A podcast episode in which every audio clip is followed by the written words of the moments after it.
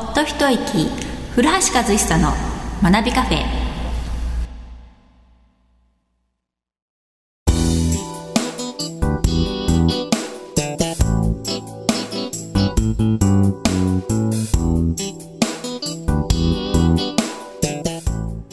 こんにちは、ナナです。この番組は株式会社学び研究所の塾長古橋さんとお届けする番組です。ほっと一息古橋和久の学びカフェ。今回は第91回をお届けします。古橋さん今日もよろしくお願いします。はい、よろしくお願いします。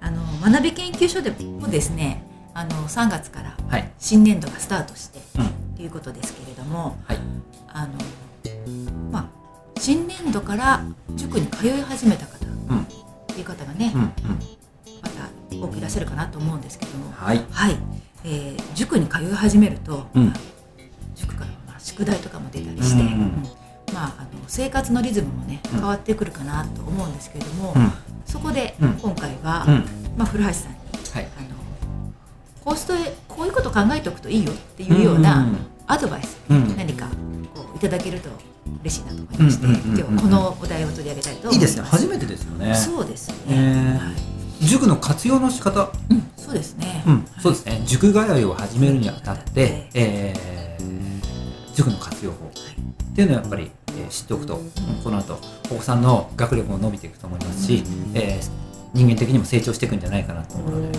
そんな話できたらいいですいいですね。はい、お願いします。そうですね。えっ、と三つ三つあるんです、ね。三つあります。はい。はい。三つありますね。一つ目、はい。えー、やっぱりこれですよね。受験と一緒で。はい。何のために塾に通うのか。今ももうねうちょっともう分かっちゃいました、分かっちゃいました。はやっぱりこれにつきますよ。はい。えっ、と。ね、その息子さんとかお嬢さんに対して、うんあなたは何のために塾に通う？のか本人がそれを分かってるかどうかってとっても重要ですよね。伸びるか伸びないかは、はうん。だって目的意識があるのとないのでは塾の通い方そこで学んでくること、ねうん。そこでの過ごし方全然違ってきますもんねでそれは何のために通うのかっていうのは、うん。まあ、子供が分かってるかどうかっていうこと。やっぱり親とはい。ちゃんと、まあ、親がこうなってほしいからっていう気持ちをちゃんと子供に伝えたりとか、うんうんでうん。まあ、いいですね。こうなってもらいたいからはうんっていうことですよね。でそれもで子供も望んでるのが一番いいですよね。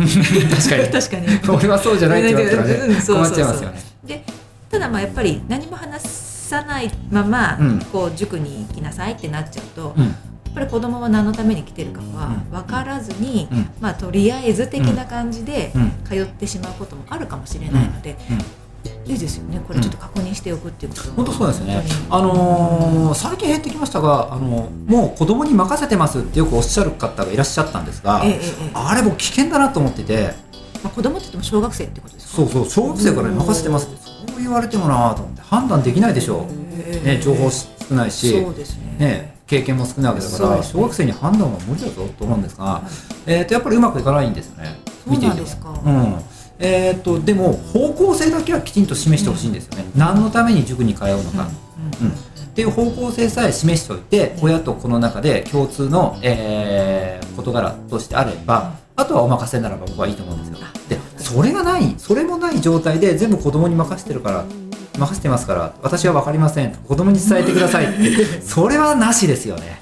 そうですね。これは言いたい。はい。うんそれは伸びないケースです。わかりました。ですので、えー、とこの春から塾通いはたまた塾を変えましたっていう方に,、についてはあの何のために塾に通うのかっていうのを、えー親子間家族の中で、えー話し合っていただきたいしその方向性をきちんと定めていただきたいと思います。うんこうまあ今それを確認して通い始めるけれどもうん。時々ね、うん。また何かのタイミングで確認するのもいいですよね。そうですね。忘れないようにと言って変ですけど、うんうんうんはい、はい。でそこで2つ目。はい。そこの忘れないように確認するにもつながってくるんじゃないかなと思うんですけれども、はい。えー、と時々ですね塾の様子をうんうんうん。お子さんに尋ねてもらいたいんですよね。ねね、お車で、えー、と送り迎え、まあ、迎えに行ったならば、塾の帰りの車の中で「ええ今日どんなことやったの?」とかはい、ねうんうん。でお子さんに聞いてもらって、うん。でその話に付き合ってもらいたいんですよね。うんそうすると,、えー、と方向性付き合うイコール、えー、と何のために通ってるのかっていうことのあー確認というか、えー定着にもなっていくと思うんですよね。親御さんが子供に対して今日何やってきたのって聞き出してその聞き出し方も方向性が定まっていれば、えそこにつながってるつながっていきますから、ね、それがね、あのーまあ、毎回塾の帰りで車の中でそういった会話がとか家に着いてから食卓でそういった会話になるっていうことならば毎回確認になってると思うんですよね。はい。うん、もうそれでいいと思うんですそれをやっていただきたい。うん、で、えー、とただ聞き出すだけではなくてやっぱ方向性とも関係してくるんですけども、何のためにともつながってくるんですが、えー、とやっぱりこう深いところまで深いっていうと難しく感じるかもしれないですがある程度のところまでは付き合ってもらいたいんですよね、はい。子供の話に。はい。うん、でそうかそこでどんなことを考えたの？あなたとかさ、はい。うん、へーって。あそういうふうに考えたんだ。でそうやって発表したんだ。それすごくいいね。なるほどなるねほど、ん。もうちょっとこう一歩踏み込んで付き合ってもらいたいんですよね。うん。ただ聞くだけじゃなくて、うん。それをまあ自分も想像して、うん。この時どんなふうに思ったの？とかっていうふうに、うん。まあ、周りの子とかもうんどんな意見出したの？とか、うん、そうそうそういようそう。そうそうなこととか。そうですね。はい。あのー僕も小学校2年生の時に家であの漢字のねはい練習をしてたんです学校へ行くっていう行くっていう字を書いていたらあの広告の裏がなんかにね当時白いの多かったじゃないですか。はいそうですね。行くって書いてたら母親に「あそんな難しい字をもう書けるのか?」って言われてえーと未だにそのこと覚えてます嬉しかったんですよね。はいうん。はいやっぱこう聞いてもらいたいんですよね。でそういう、ね、でどんな発表をしたのかどんなことを書いたのか、ね、そういうのを聞いてもらってそこに対してコメントつけてくれればすごいこと言ってるね大したもんだなって言ってもらえれば多分一生もんで残ると思うんですよね。そうですね。もう一回それを聞くとかもう一回自分がアウトプットするっていうことで、まあ知識の定着にもちょっとつながる部分もあるのかなといやその通りですよ。次ねそこに進めようと思って。あ先行きましたね。さすがですよ。素晴らしいですね。はい。はい。さすが学びのスタッフ。そう。アウトプットにつながるんですよね。これもしかして三つ目でしたか？違います。あ違います。そこは残念。そう。聞いてあげる、聞き出すっていうことが、うん。もうあのインプットしたことを出す作業になるので、子供にとってみれば、はい。出す作業アウトプットですから、うんアウトプットすると定着していくんですよね頭にそうですよねね。ね。はいそのためでもあるんですよ。そうですね。聞き出すはね本当にこうマジックですよ。うんうんうんはい。そして三つ目ですか？お3つ目いきますかじゃあ。3つ目。はい。3つ目はですね宿題についてですね、あ宿題について、うん。はい。ほとんどの塾さんで宿題は出ると思うんですよ。ええでその宿題についてなんですが宿題ってやっぱり、えー、と繰り返しの学習になるので塾でやった。でまた家に帰って、えーやってみるということ。で繰り返しになるんじゃないですか、はい。えー、とこれってやっぱ脳への定着を促すので、はい。えー宿題って絶対に必要な作業なんですよね。宿題をこなすっていうのを、うんうん取り組むっていうのは。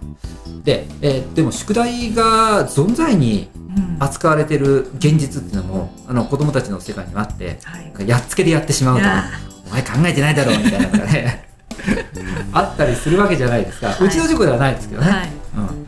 えー。でそうなってしまうと繰り返し学習で脳の定着なんてとんでもないなんて話になってきてね。ただの作業ですのでそうですそれでは意味がないんですよね、えー、と何のために塾に通うのか。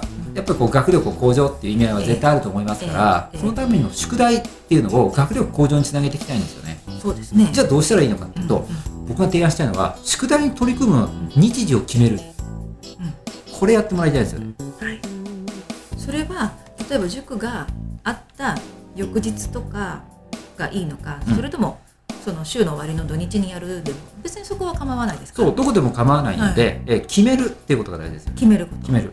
はい。はい、えー次の日に次えっと塾があった授業があった次の日の、うん。えっと夜8時から取り組みますとかでもいいですし土曜日の朝8時から取り組みますでもいいしはい、日曜日の夕方にやりますでもいいですしで決めることによってどうどうなるんですか？で決めることによって習慣化していくってこと。なるほど、うん。絶対習慣化するとやっつけになりにくいので、やっつけの人って塾直前。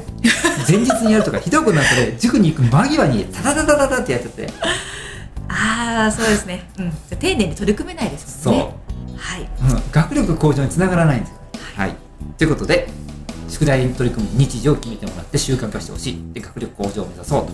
はい、わかりました。ははい、ありがとうございます。はい。ぜひ皆さんの参考になればと思います。そうです。ね花火、カフェではリスナーの皆様からの番組への質問、感想を取り上げてほしいテーマなどをお待ちしております。学び研究所のホームページからポッドキャスト専用のバナーがございますのでこちらへ送ってください。それでは次回も学びカフェでお会いしましょう。ありがとうございました。ありがとうございました。